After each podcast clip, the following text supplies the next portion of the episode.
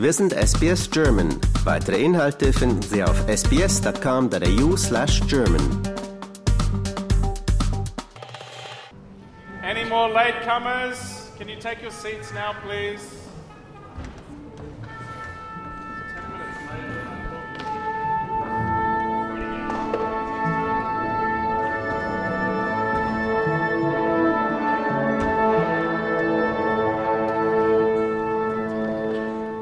Hallo, mein Name ist Simon Hewitt, ich bin Dirigent, ich freue mich hier zu sein. Und ja, mit Katharine zu sprechen. Hallo Simon, herzlich willkommen. Schön, dass du dir Zeit genommen hast.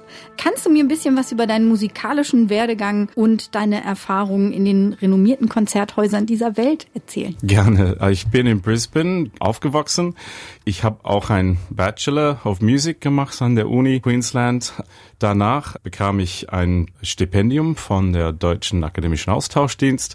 Ich ging also nach Deutschland, habe Deutsch gelernt und da in Weimar studiert, drei Jahre lang. Ich hatte immer den Wunsch, Dirigieren zu studieren und ähm, schon als Student habe ich ja Orchestern zusammengesammelt, Freunde belästigt und gesagt, ähm, komm, wir spielen was durch. Irgendwie habe ich genügend Aufmerksamkeit auf mich gemacht, dass ich sogar als Teil mein Bachelor dirigieren studieren durfte.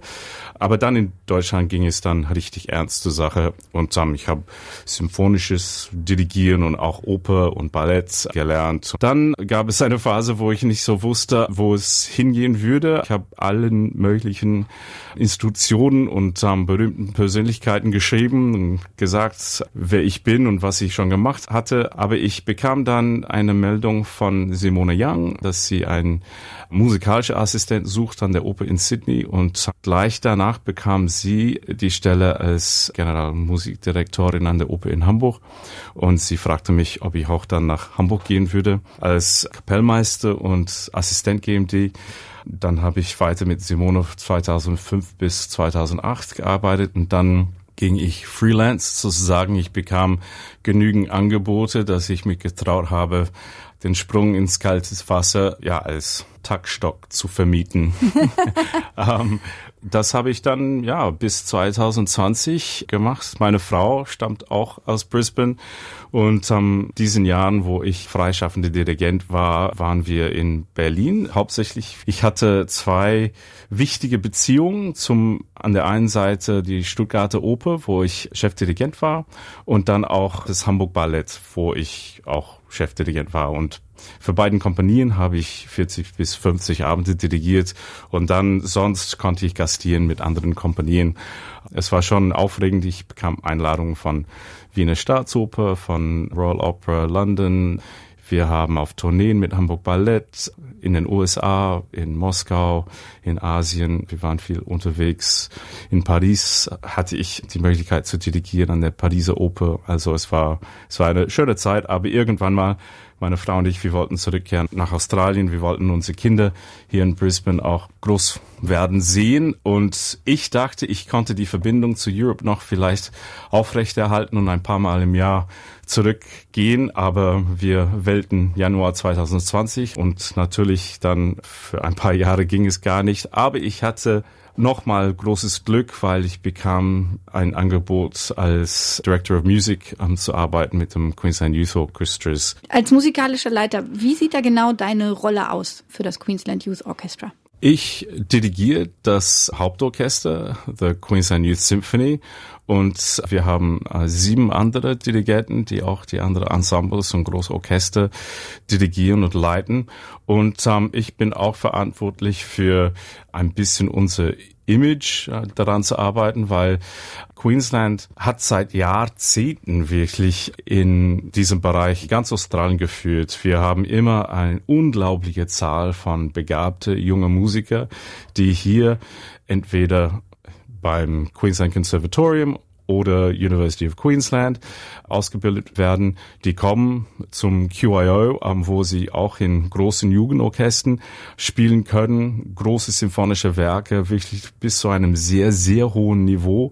Und dann die gehen raus in die Welt und Queensland, wenn man wirklich durch die Zahlen guckt von erfolgreichen Musikern, den Sydney Symphony Orchestra, Melbourne Symphony Orchestra, andere Profi-Orchester, auch im Ausland, es ist schon etwas beeindruckend, weil es ist nicht, was vielleicht Leute, die mit Musik wenig zu tun haben, über Queensland denken würden. Aber es ist eine wirklich eine sehr, sehr schöne Geschichte. Dass das ist eine von den Facetten, worauf wir stolz sein können. Wie schwer ist es denn heute, junge Leute für klassische Musik zu begeistern? Ja, wenn ich an sie ran kann, dann kann ich sie interessieren, weil alle Leute interessieren sich für klassische Musik, egal ob sie es wissen oder nicht.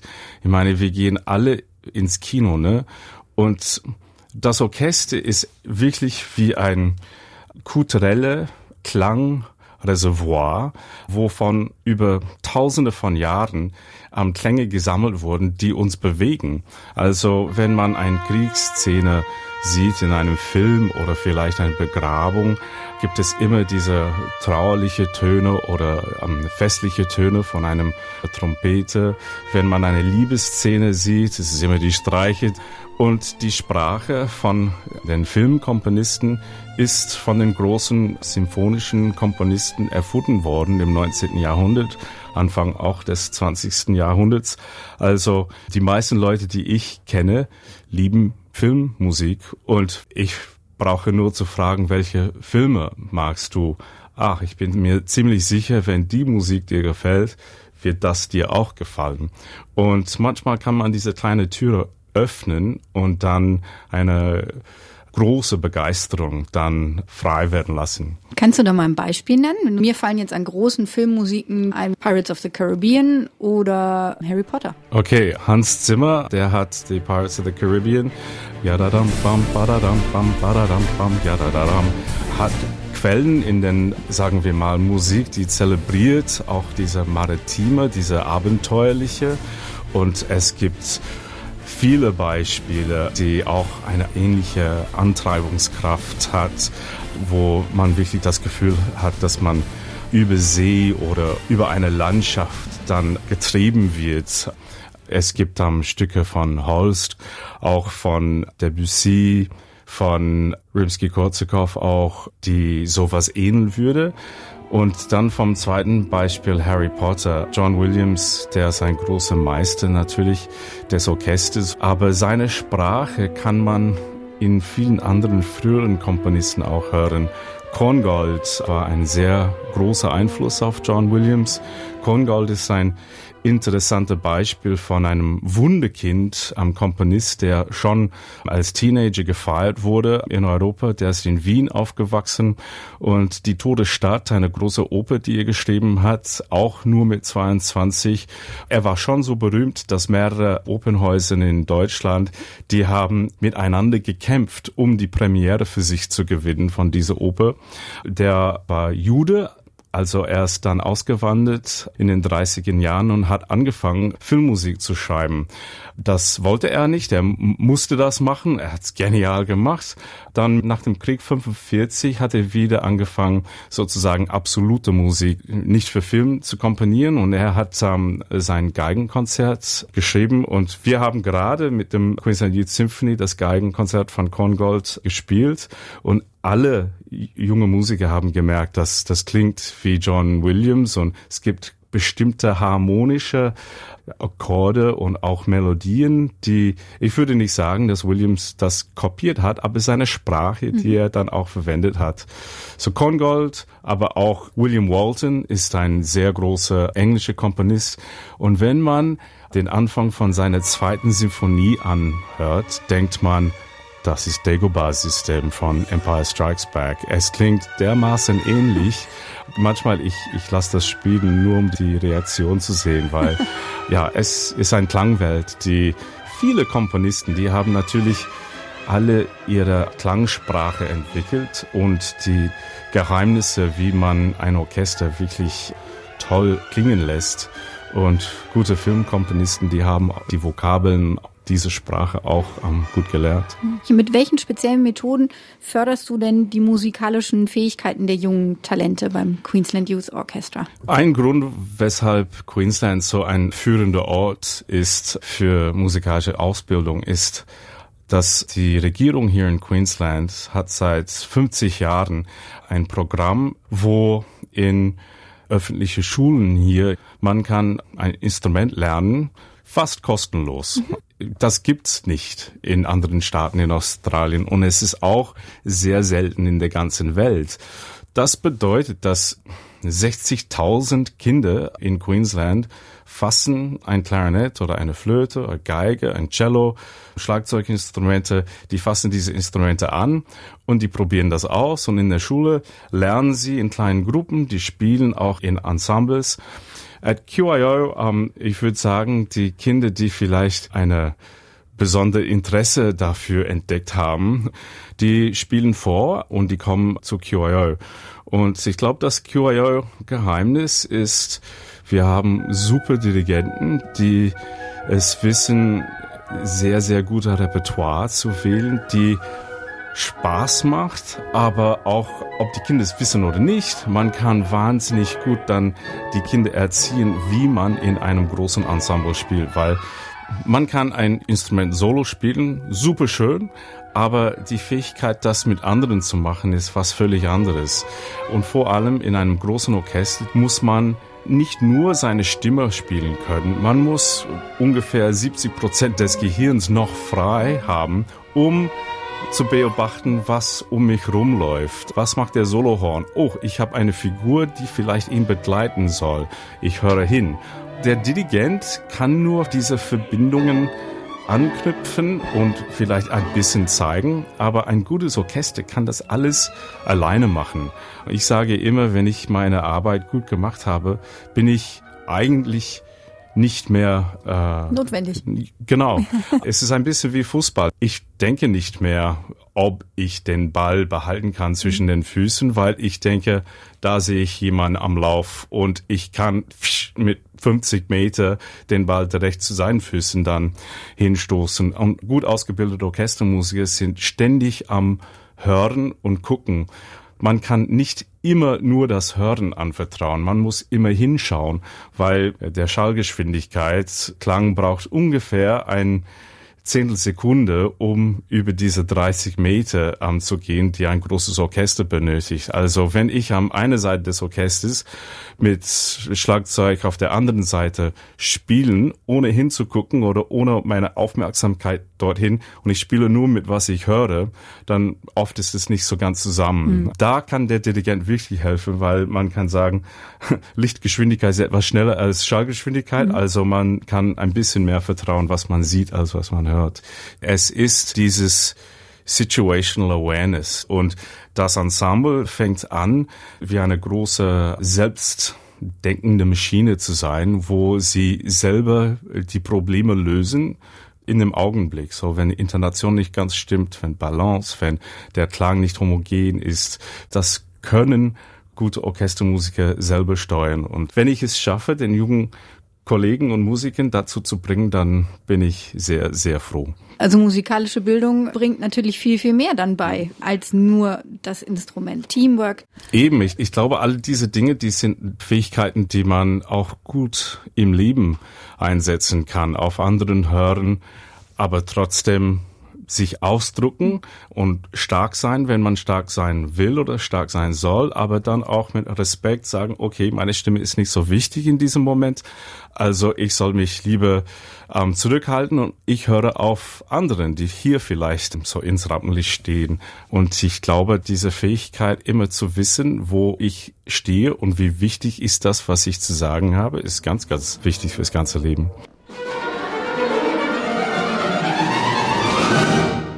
Du gehst jetzt demnächst mit dem 90-köpfigen Queensland Youth Symphonic Orchestra hm. auf Tour. Eine genau. große Tour. Ja, genau. Erzähl uns darüber. Wo geht's hin? Ich wollte der Welt, aber auch Queensland zeigen, dass, dass wir hier ein wirklich Weltklasse Jugendorchester haben. Und ich habe mir gedacht, wo könnten wir hingehen, wo wir vielleicht ein bisschen Aufmerksamkeit auf uns ziehen. Ich dachte sofort an Wien und äh, die Wiener Musikverein, das Zuhause sozusagen von den Wiener Philharmonikern. Und ähm, ich habe dann geschrieben und paar Aufnahmen geschickt von Aufführungen, die wir hier in Brisbane in den letzten Jahren gemacht haben. Ja, die Kollegen beim Musikverein haben sofort gesagt, sie können gerne hierher kommen. Das Orchester klingt toll. Es würde so viel kosten. Und ähm, dann habe ich ähm, Philip Bacon angerufen und ihn ein bisschen von meiner verrückten Idee erzählt und er hat gesagt, das würde ich gerne unterstützen. Also er hat eine große Summe spendiert an QIO wir hatten diese erste Buchung und dann haben wir äh, die Tournee ein bisschen drumherum geplant. Dann gehen wir nach Salzburg, wir spielen im Mozarteum, ein wunderschönes ähm, Konzertsaal und dann weiter nach Bamberg bis hin zu Berlin, Bremen und Hamburg, ähm, wo wir in der schönen Leitzhalle die Tournee beenden. Und bevor wir in Wien auftreten, werden wir auch unterwegs nach Europa in Singapur in der schönen Esplanade Konzertsaal ein Konzert geben. Mit 90 Mann plus Begleitpersonen plus die Instrumente, da habt ihr ja schon einen ganzen Flieger für euch. Nicht ganz. Aber ja, es ist unglaublich viel zu organisieren und da bin ich sehr dankbar, dass wir in unserem General Manager Jeff Rossbrook ein sehr, sehr erfahrener Mann haben, der viele Orchestertourneen organisiert hat. Und ich kann mich auf die künstlerischen Sachen, musikalischen Sachen konzentrieren. Man muss wirklich alles berechnen bis hin zur Größe ähm, von den Instruments, wie sagt man, den Koffer, den genau, genau, mhm. dass, dass das alles passt. Woher bekommt man die Schlagzeuginstrumente, weil es lohnt sich nicht ganz um die Welt, ähm, die Pauken, große Trommel und Röhrenglocken und was weiß ich zu schleppen. Also wir mieten manches ähm, in Europa und dann müssen wir auch einen Gelastwagen, mhm. um das dann mit uns ähm, durch Europa zu schleppen. Zwei große Busse, wir übernachten häufig in Jugendhostels. Ich hoffe vor allem, dass es eine sehr, sehr schöne Erfahrung für die junge Musiker werden wird, dass es wirklich eine unvergessliche Erfahrung sein wird und auch wenn sie als Profimusiker spielt, dass sie zurückblicken können, können sagen, ich habe mal im Musikverein gespielt, weil das ist wirklich was, was nicht viele Profimusiker sagen können und ich hoffe, das bleibt in Erinnerung. Ja, das wollte ich gerade sagen. Das ist bestimmt was, was auch nicht viele Profimusiker von sich behaupten können. Wie alt sind denn die Jugendlichen? Wir haben eine Altersgrenze von 25, aber wir haben junge Musiker mit 14, 15. Ich würde sagen, der Durchschnittsalter wäre so 18 oder 19. Ich habe schon ein bisschen rausgehört bei dir, das Jugendorchester muss sich definitiv nicht hinter den Profimusikern verstecken. Ich hatte eine schöne Erfahrung vor einigen Wochen. Ich wurde eingeladen, ein Programm fürs Australian Youth Orchestra zu dirigieren und das war ein Young Symphonists Programm für Musiker so in diesem High School Age aus ganz Australien. Queensland war sehr gut vertreten, auch immer wieder. Aber ich habe ein paar Aufnahmen gespielt für die Tutors, die da waren. Und es gab einen Tutor aus Sydney und ein anderer aus Melbourne. Und er hat es erstmal nicht geglaubt, dass das ein Jugendorchester war. Das war von unserem Konzert hier in Brisbane im August, wo wir am, den, am zweiten Suite von Daphne St. Chloe gespielt haben. Diese berühmte am Sonnenaufgangssequenz. Und ja, die jungen Musiker, die haben das so schön gespielt mit einer nicht nur technisch gut, aber mit auch einer gereiften, satten, transparenten, wo es nötig ist, am Streicheklang. Ich war so stolz auf sie und ähm, ja, ich, ich, ich möchte das nicht immer selber behaupten, aber viele von meinen professionellen Kollegen, die das anhören, die, die merken, dass wir wirklich hier in Queensland was Besonderes haben. Und das, das möchte ich, dass vielleicht ein paar, paar Leute mehr in unsere, unsere Community wissen.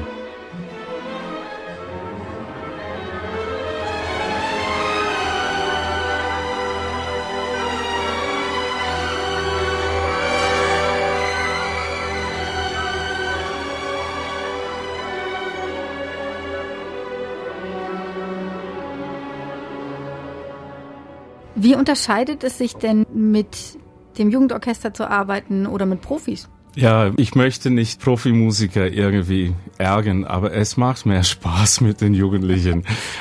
Erstmal, die sind da, weil sie da sein wollen. Ähm, nicht, dass Profimusiker Musik hassen, natürlich nicht, aber die sind auch da, weil sie dazu bezahlt werden. Und es gibt Wochen, wo vielleicht sie nicht so begeistert sind über den Dirigenten oder über das Programm oder das, was sie zu spielen haben. Das Leben ist auch immer komplizierter, ne? wenn man etwas älter wird. Aber die Jugendlichen, mit denen ich arbeite, die sind in diesem Alter, wo du deine Besessenheit einfach hingeben kannst. Und du kannst zwölf Stunden am Tag Musik hören, über Musik sprechen, üben, alles erforschen, die du erforschen möchtest. Und wenn die zur Probe kommen, es ist mir sehr bewusst, dass wenn ich dieser Enthusiasmus nicht entgegenkommen kann und eine Probe gestalten, die Spaß macht, aber auch viel Inhalt dann auch den Musikern gibt, dann werden die nächstes Jahr nicht zurückkommen. Das ist ein guter Druck für mich. Und ich glaube, es ist eine Mischung aus, ich bin sehr hart, ich verlange wahnsinnig viel, weil ich weiß, wozu sie fähig sind. Und wenn sie merken, wohin sie kommen können, ganz oft kommt dann der Druck von den Musikern selber. Das, Simon, wir müssen das nochmal machen. Da stimmte was nicht. Und das, das ist so toll, wenn ich merke, die wollen kleine Details noch ausarbeiten, weil sie merken, Mensch, wenn es gut klingt, dann muss alles gut klingen. Die kleinen Details noch ausarbeiten und hier die Emotionen reinbringen und sich an verschiedenen Punkten zurücknehmen, dann wieder lauter werden. Das sind ja alles Herausforderungen, die bei so einer Interpretation von einem Stück mit reinspielen. Nun ist bei klassischer Musik ja auch oft so, das Stück ist ja den meisten Zuhörern ja bekannt. Wie weit geht da dein künstlerischer Freiraum, deine Interpretationsmöglichkeiten? Ja, also eine gute Frage. Ich sage immer ähm, den jungen Musikern, die sollen mit mir und meiner Interpretation bestreiten. Sie können ruhig an eine Pause kommen und sagen, ich finde es Quatsch, dass du da eine Beschleunigung machst oder das, warum müssen wir da so viel Zeit nehmen und und dass sie kommen mit ihren eigenen Lieblingsaufnahmen. Wir können das alles ausdiskutieren. Und tatsächlich, die kommen mit Ideen manchmal, die ich dann auch nehme, weil ich, wenn ich davon überzeugt bin und ich möchte nicht, vielleicht viel weniger als mit Profi-Orchestern, ich, ich möchte das auch ein bisschen offener machen. Wir haben mehr Zeit in einer Probenphase mit einem Profi-Orchester. Für eine typische Konzertprogramm hat man zwei oder drei Tage und dann Konzert. Hier, wir haben sechs, sieben, acht Wochen. Wir treffen uns jedes Wochenende. Und es ist nicht nur, dass wir mehr Zeit bei den Proben haben, ist auch diese Zeit dazwischen, wo ich und auch die jungen Musiker, die können sich Gedanken machen über die Musik. Und das finde ich sehr schön, wenn, wenn eine kommt und sagt, ich habe dieses Buch gelesen über Ravel, das ist toll. Und ich kann auch meine, meine Bücher oder meine Sammlung auch teilweise ausleihen und ja, wir entdecken es dann wieder zusammen. So manchmal ich komme zurück zu Stücken, die ich sehr gut kenne und ich lerne sie neu kennen, so aus dem Blick von den jungen Musikern und das ist sehr erfrischend für mich auch. Das heißt, du lässt Raum zur Diskussion. Ja, und ja. manchmal bin ich nicht überzeugt und ich sage, ich mache es trotzdem so wie es. Nee, aber normalerweise ähm, ich versuche nicht zu unterdrücken, ich versuche zu überzeugen. Was sind denn die Details an einem Musikstück, wo du dich praktisch festbeißen kannst? Was ist so die Essenz jedes Mal für dich? Ich koche sehr gerne. Ich bin kein Profi, aber ich finde es sehr entspannend und ich denke, als Koch mit den Zutaten, wie man sie vorbereitet, alles hat einen Geschmack, aber alles hat auch, wie sagt man, eine Texture. Mhm. Und Klang ist dasselbe. Es gibt Farben vom Klang, Klang, der sehr dunkel klingt oder eher hell, Klang, der sehr schwer und laut und auch Klänge, die transparent und schweben und duftig sind. Und ich versuche auch den jungen Musikern zu zeigen, diese unglaubliche Reichtum von Klängen, was ein Orchester darstellt.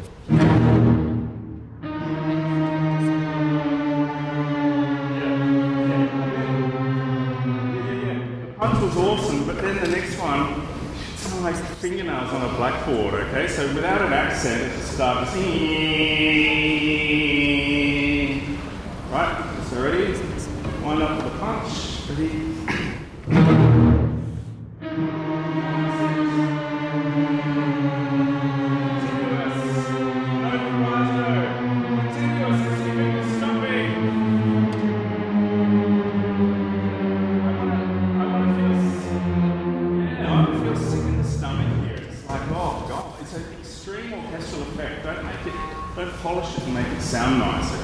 No vibrato, and just continual bliss. Doesn't matter if it's a little bit out of tune.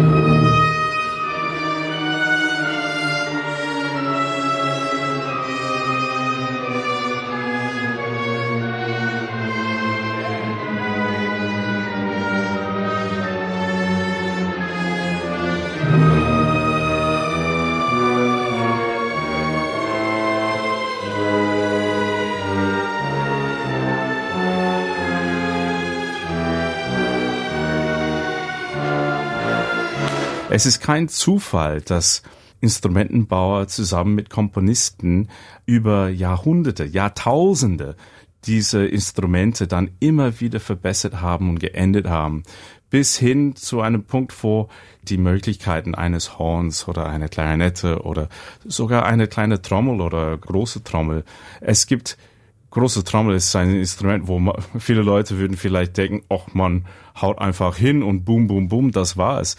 Nee, ein große Trommel kann ungeheuer viel Klänge erzeugen. Es kann klingen, als ob du ängstlich im Bauch bist und plötzlich du weißt nicht, wovon das kommt, aber es gibt eine Bedrohung im Klang.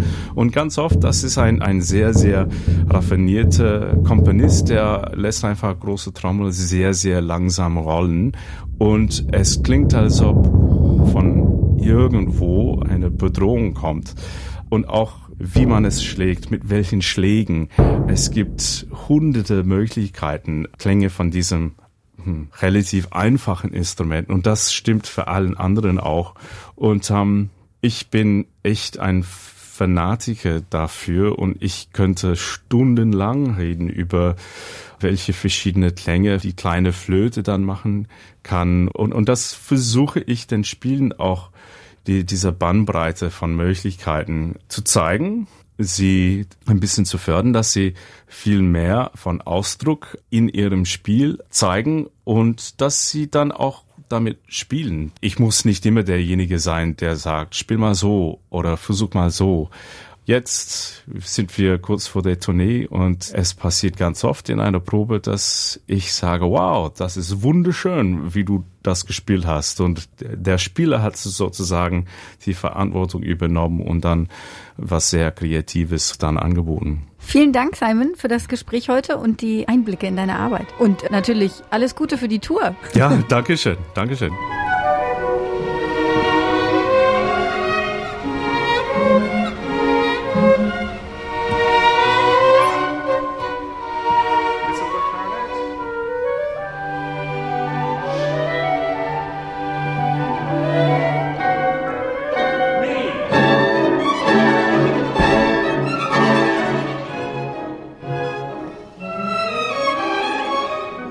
Katharina Lösche für SBS Audio.